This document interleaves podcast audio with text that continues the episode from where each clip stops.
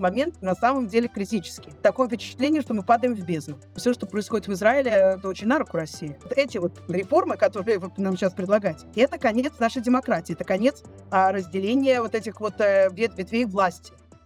Всем привет, это подкаст «Что нового?». Меня зовут Надежда Юрова.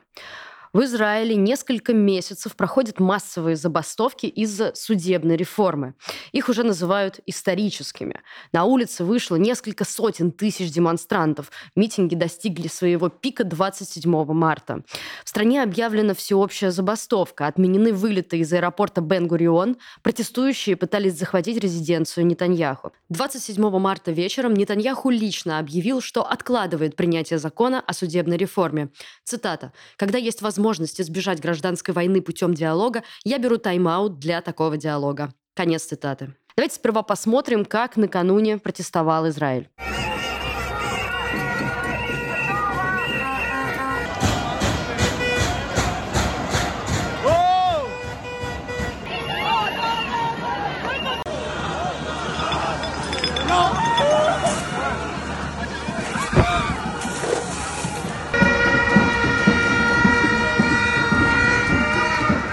Происходит в стране и как принятие реформы может отразиться на будущем Израиля, режиме Нетаньяху и отношениях Израиля с Россией? Обсудим все это с экс-депутатом Кнессета, старшим научным сотрудником Института Atlantic Council в Вашингтоне Ксенией Светловой.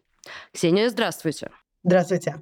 Давайте сперва для тех, кто что-то слышал, что что-то происходит, но особо не следит, давайте поясним, что прямо сейчас происходит в Израиле. Ну, одним словом, конечно, не сказать, э, потому что э, на самом деле в Израиле совершенно происходит как-то не, не предсказуемая и беспрецедентная, наверное, волна народного возмущения, протестов а, против э, плана правительства и правящей коалиции – провести пакет законодательства, направленный в целом на ослабление судебной власти в нашей стране. Давайте так, сначала разберемся, что э, представляет из себя в целом режим Нетаньяху. Э, вот так вот. Начнем с этого. Смотрите, режим Нетаньяху это, по идее, как бы, да, и до сегодняшнего дня это был точно такой же режим, как любое, любое израильское правительство, в основе которого лежат э, ценности демократии, а в западном ее понимании не так называемой и либеральной демократии, как в некоторых странах Восточной Европы, или в других странах, как, например, там э, какая-нибудь там КНДР, например, а, а именно э, западная демократия, которая подразумевает, разумеется, с одной стороны, правящая коалиция, которая представляет большинство, но при этом, конечно же, учитывает интересы а, и блюдет интересы меньшинств, а, а также защищает а, строго разделение трех ветвей власти а, законодательной, исполнительной и судебной. А, то, что произошло на протяжении вот последних нескольких э, недель, буквально начиная с середины декабря, где-то в конце декабря, а, это систематический подрыв э, третьей ветви власти, судебной, а, и попытка законодательным путем изменить ситуацию так, что фактически и э, суд будет у нас также подвластен правительству. И судьи будут назначать исключительно политики из правящей коалиции – и у них будет право вето а, на то, кто будет э, заседать э, в Верховном суде. Правильно ли я понимаю, что Нетаньяху находится под следствием по трем делам о коррупции? Давайте мы про это немножко поподробнее расскажем. И вот как именно эта судебная реформа, если она связана, как она связана с ними? Ну, во-первых, да, из тех э, из нас, кто э, выступает против этого законодательства, язык не поворачивается назвать это реформой, потому что, в общем, когда говоришь реформа, то подразумеваешь, что это будет что-то изменения как бы в лучшую сторону по отношению к тому, что есть сегодня, да, то есть если, например, не дай бог США решат возродить э, э, рабовладельчество, то мы не назовем это реформой. А, вот, поэтому в этом плане для многих э, израильтян это буквально вот перспектива это разрушение демократии. Но поговорим о премьер-министре.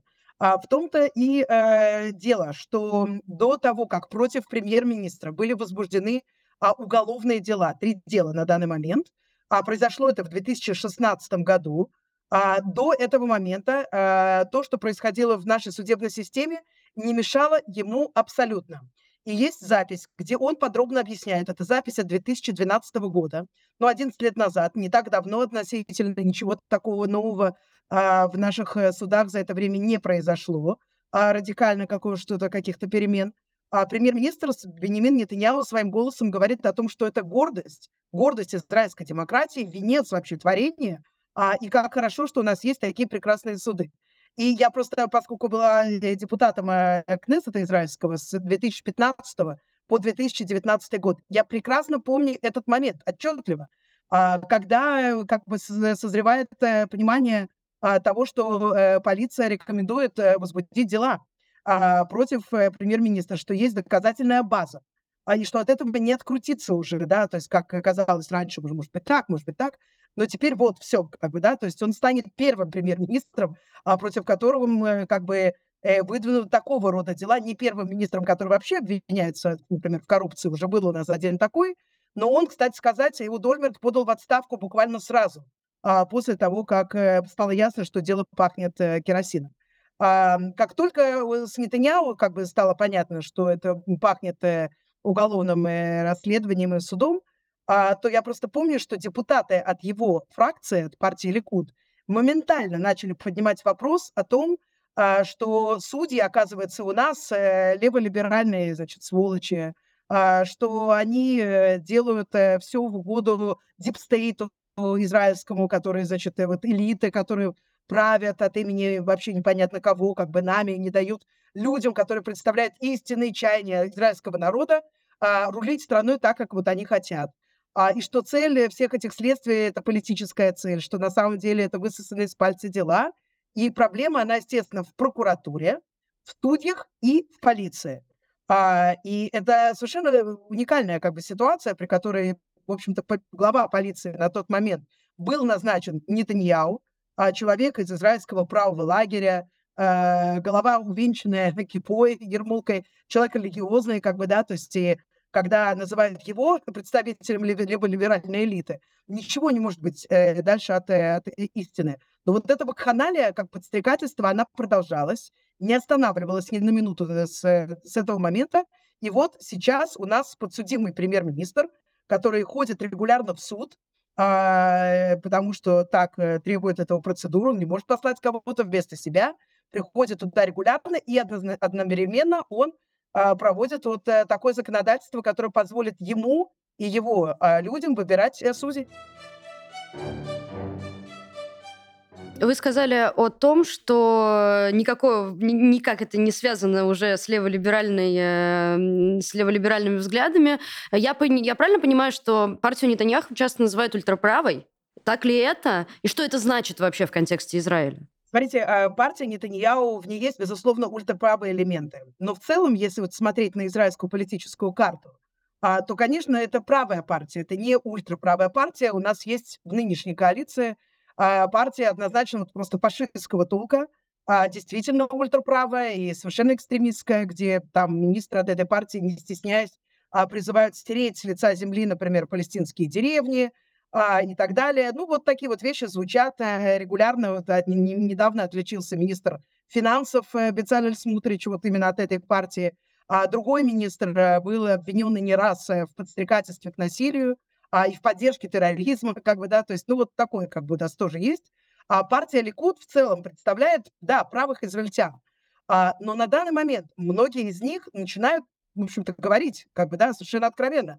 Да, мы люди, э, которые придерживаются правых взглядов. И мы, да, как бы голосуем за партию Ликуд. Но и наша партия может, в конце концов, ошибиться. А, и это то, что произошло. Произошла чудовищная ошибка вот в этом плане, да, перефразируя классиков. А, ну, в общем-то, на протяжении четырех месяцев об этом говорят главы силовых структур. То есть это не, знаете, какие-то э, э, люди из академии, из башни, из слоновой кости, которые, знаете, это может быть так, а может быть, это повлияет по-другому, и все это теоретические выкладки. Нет, самые настоящие генералы в погонах. Или те, кто их только что носил а, лидеры таких, честно говоря, как бы таких малосимпатичных структур, как, например, служба общей безопасности Шабак, которая здесь наводит страх и ужас на весь Ближний Восток. То есть не либералы совсем, да, то есть выходят и говорят, послушайте, вот эти вот реформы, которые вы нам сейчас предлагаете, это конец нашей демократии, это конец а, разделения вот этих вот э, ветвей власти, это политизация суда. И чем это заканчивается? Мы, конечно, знаем, вот у нас на лицо Венгрия, Э, да, то есть вот у нас на лицо Турция, пожалуйста, вот там тоже. И Россия, куда далеко идти, там Беларусь. а, другие страны, где назначаются там президентами судьи и так далее. Но вот, э, вот, вот это все пока что до сих пор не помогло, потому что момент на самом деле критический такое впечатление, что мы падаем в бездну. Протесты эти называют одними из самых массовых в истории Израиля. А почему эта реформа вызвала ну вот такой общественный резонанс, что к ней присоединились настолько разные слои общества? И давайте проговорим, какие, да, тоже в том числе. Вы знаете, мне кажется, что э, выходят на улицу ведь э, не только люди, которые изначально выступали против Бенемина Нетаньяу, голосовали против него на парламентских выборах и так далее. Приходят также люди и из правого лагеря, и из религиозного сектора. Потому что, несмотря на большую разницу в взглядах на экономику, э, политику, э, безопасность и так далее, а израильтяне, ну, в общем, по крайней мере, те, кто здесь родился, да и те, кто сюда приехал тоже, и понимают, что такое тоталитарный строй, а, они понимают, какое чудо это, израильская демократия. А, и что если сейчас допустить вот как бы такой вот переход, к, ну, там есть разные формулировки. И либеральная демократия, да, там любят говорить Польша. А, кстати сказать, сегодня заместитель министра иностранных дел Польши признался, что, значит, э, израильская коалиция с ним советовалась, с ними советовалась, поляками, как провести получше, значит, вот эту вот судебную реформу и положить конец, значит, на независимости суда. А, отлично, могли бы еще с Лукашенко посоветоваться, например, тоже было бы прекрасно. А, ну вот, э, мне кажется, что вот что-то, что действительно объединяет а, людей совершенно разных, светских, религиозных, э, стрейтов, э, ЛГБТ, а, женщин, мужчин, э, э, ортодоксов, и, там, или людей, которые там вообще ни во что не верят. А это в то, что израильская демократия хороша для всех. Она действительно защищает права, права совершенно разных людей.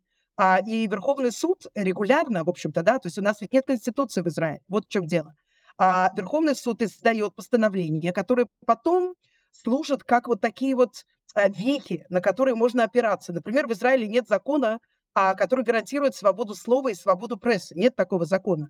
А, но есть постановление Верховного суда от 1953 года, э, Багат Сколам, это называется, а, которое, в общем-то, как бы на основании вот этого как бы вердикта любой журналист, любая газета может э, э, отстаивать своего права, свое право на свободу прессы, на свободу слова а, и так далее. Как бы, да? То есть поэтому э, многие, многие достижения израильского гражданского общества, они произошли не через э, парламент, они произошли через суд. А, и это касается ЛГБТ-семей, это касается права женщин служить в боевых частях, а, это касается, э, например, там, не знаю, права каких-нибудь э, людей, у которых пытаются отжать землю, например, да, там, а, это могут быть какие-то земельные там, конфликты между соседями или между евреями и арабами и так далее.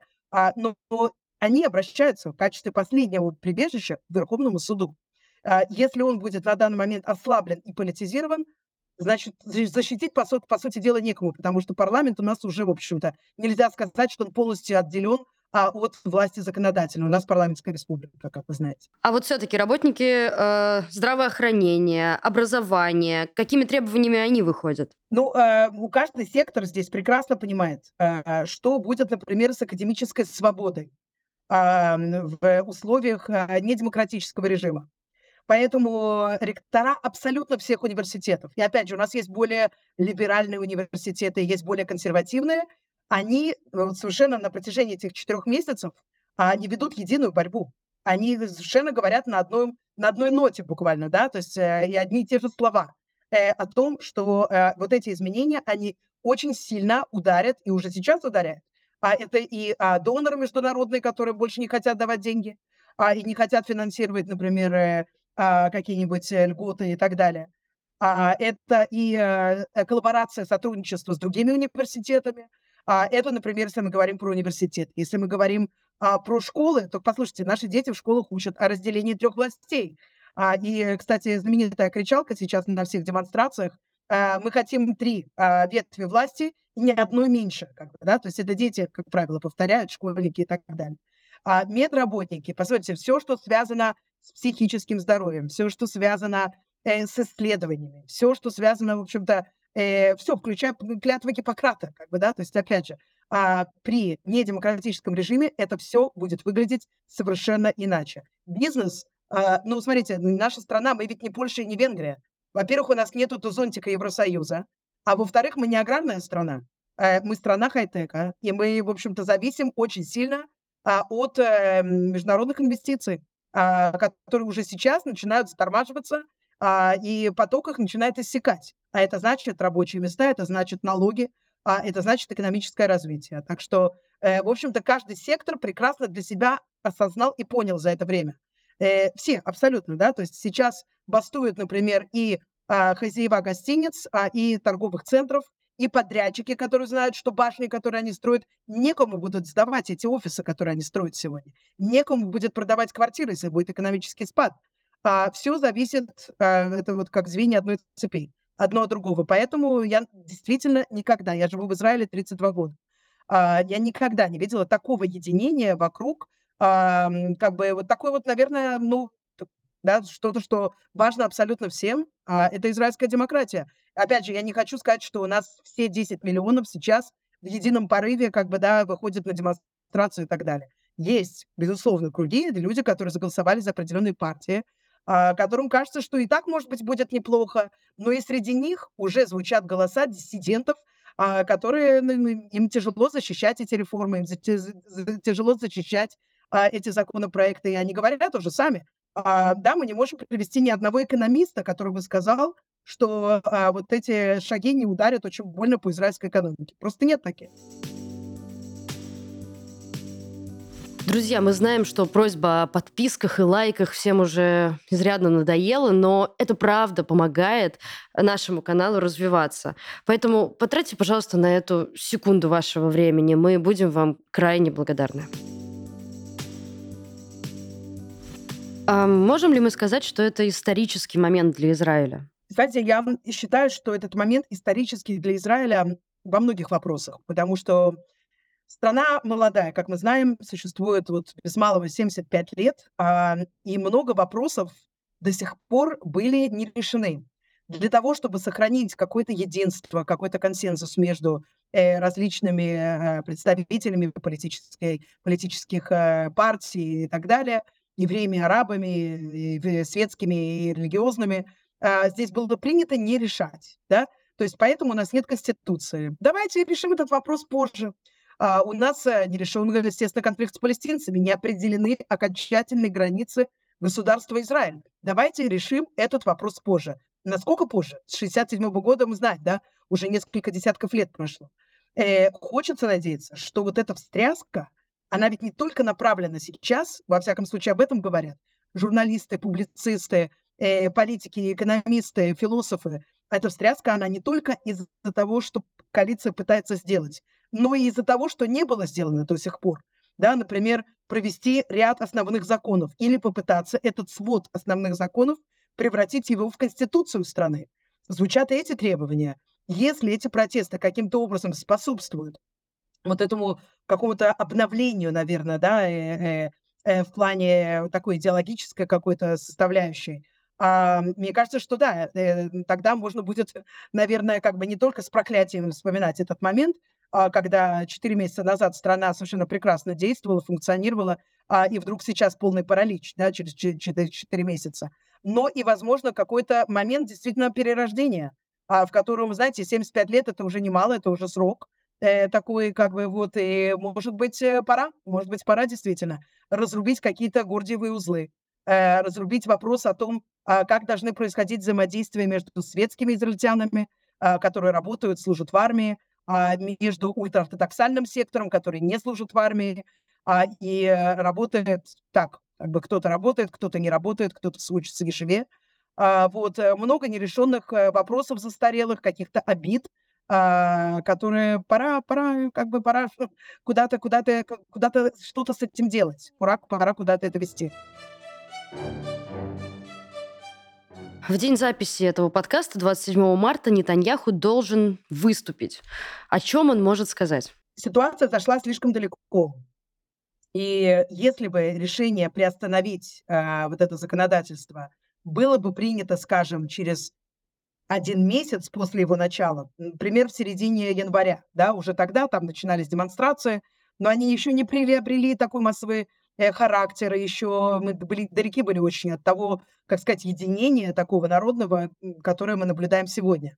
Поэтому сегодня, мне кажется, только приостановкой, а, и опять же, речь пока что даже не идет об отмене, это приостановка, этого не будет достаточно.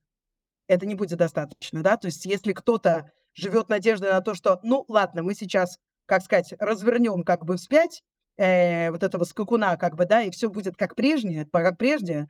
А, но мне кажется, что действительно как бы а, либеральные настроенные израильтяне, светские израильтяне а, и те, кто действительно обеспокоен судьбой нашей демократии, поняли, а, насколько она беззащитна, насколько легко а, кому-то прийти а, и попытаться, вот буквально как бы, да, то есть э, в диком темпе, в бешеном темпе. А я никогда не видела, чтобы так быстро проводили а, столь важное, столь критическое для страны законодательство. Обычно это занимает годы, годы. Вместо вот этих вот лет а, все произошло буквально за три с половиной месяца. Поэтому, мне кажется, вот это вот чувство опасности того, что уже сейчас мы слышим со стороны э, крайне правого лагеря, ну что ж, на этот раз не получилось, попробуем следующий заход. Уже буквально вот такие заявления звучат. Мне кажется, что это способствует тому, что многие, как бы, да, то есть, скажем так, это даже не левый и правый лагерь, это демократический и антидемократический лагерь, назовем его так. А, те, кто находится в демократическом лагере, мне кажется, что они а, не упустят этот шанс для того, чтобы консолидировать общество и для того, чтобы попытаться, как бы, да, то есть изменить ситуацию а, и в Кнессете, а, и в суде для того, чтобы защитить сами основы, а, на которых зиждется государство Израиль, демократические основы. То есть мы можем сказать, что есть реальный сценарий, при котором этот процесс э, изменит ситуацию в стране. Возможно, вот есть ли сценарий, при котором он сместит Нетаньяху? Ну, коалиция Нетаньяху, эм, с одной стороны, она достаточно однородна, потому что они, в общем-то, гордились тем, что вот, наконец, э, у нас есть э, самая правая коалиция из всех возможных, а, и вот мы все друг друга там очень поддерживаем. Значит, есть Ликут, правая партия, а, еврейская мощь, значит, ультраправая фашистская партия, а, и есть две религиозных, ультраортодоксальных партии, которые тоже склоняются вправо. А, ну, получается, как бы сегодня, да, что уже звучат голоса тех, а, посмотрим, насколько они действительно пойдут далеко с этими обещаниями, а, что если а, вот эти вот э, законы не будут приняты, а, то тогда э, они взвесят заново свое участие в этой коалиции. Учитывая, что тут наслаиваются постоянно новые какие-то ошибки, а, которые коалиция совершает, да, то есть это не только уже вот эти вот законы, а, которые даже со стороны тех, кто изначально поддерживал перемены в судебной системе, надо изменить то, надо изменить это, но не так, не таким образом, да, то есть вот эта вот грубость, хамство, наверное, такое как бы безапелляционность, попытка, знаете, как бы Киев за три дня, вот что это напоминает. Давайте мы как бы нахрапом сейчас возьмем, а все пошло не так, но мы все равно продолжим на всякий случай, как бы, да, то есть это выглядит очень плохо. Но это уже теперь после увольнения министра обороны, да, то есть возникают действительно вопросы о том, насколько эта коалиция может соблюсти интересы государства Израиль а, и защитить страну, как бы, да, в случае необходимости, а ведь угроз здесь хватает. А, поэтому все это, а, но это создает негативный фон в целом, как бы, да, для продолжения существования коалиции. А, я могу сказать, что из опыта коалиции в Израиле они всегда разваливаются изнутри, да, то есть это не внешнее давление. Это внутренние какие-то разногласия, как бы это понимание, может быть, каких-то партий, что э, на выборах они заработают больше. Пока у меня нет ощущения, что какая-либо из партий больше заработает в том случае, если будут выборы. Наоборот, они могут не вернуться уже к этому успеху, не повторить этот успех на протяжении достаточно долгого времени. Поэтому как бы здесь тут очень как бы такая ситуация неясная. С одной стороны, а, все расшатывается, понятно, да, то есть и уже сейчас а, все на повышенных тонах, и как бы есть люди, которые изнутри даже партии, э, партии власти, а партии Ликут э, пытаются как-то, э, в общем-то, как бы указывать на то, что неправильный курс был взят. Были совершены большие ошибки, неясно, как продолжать дальше. А с другой стороны, у всех, в общем-то, есть интерес принять бюджет э, и продолжать э, делать то, что они делали до сих пор, может быть, в чуть более медленном темпе. И все-таки, если мы представим, что так глобально, ну, в какой-то такой крайней ситуации режим э, пойдет, э, партия тоже. Правительство, знаете, все-таки, да, режим у нас один и тот. Правительство, да. А, и если все-таки, да, Интересно про отношения Израиля с Россией, например. поговорить в этой ситуации? Ну, в целом, мне кажется, что, опять же, глобально, да, я не знаю, насколько сейчас э, Россия или, может быть, какие-то ее э, э, ольгинские товарищи замешаны в том, что здесь сейчас происходит. Э, это не исключено, кстати, да, то есть э, на последних выборах у нас говорили о том, что э, есть совершенно четко зарегистрировано, как бы, да, то есть э, зафиксировано участие вот таких вот каких-то э, э, российских ботов там и так далее. А, но в целом, мне кажется, что все, что происходит в Израиле, это очень на руку России. А, Израиль э, э, партнер и ближайший союзник Соединенных Штатов на Ближнем Востоке. А, оплот э, западной демократии в этом, в общем-то, не демократическом регионе. А, и когда, например, сын премьер-министра Яир Нетаньяу, а, сын Бенемина Нетаньяу, говорит, э, не говорит, а он а, перепостил твит а, в, в, в сети Твиттер, э, в котором было сказано, в общем-то, американский там был автор, о том, что Газдеп финансирует, угадайте что, протесты в Израиле, да, то есть и эта тема финансирования протестов в Израиле какими-то иностранными элементами, у которых много денег, кто это может быть, а, вот, она здесь звучит буквально, ну вот уже последние месяца два а, со стороны сторонников премьера.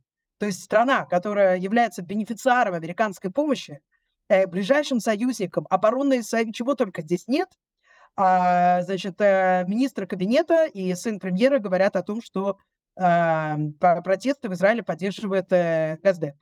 А, но это как бы ситуация, которая тут раздвоение личности буквально, как бы, да, то есть такое параноидальное как бы наблюдается.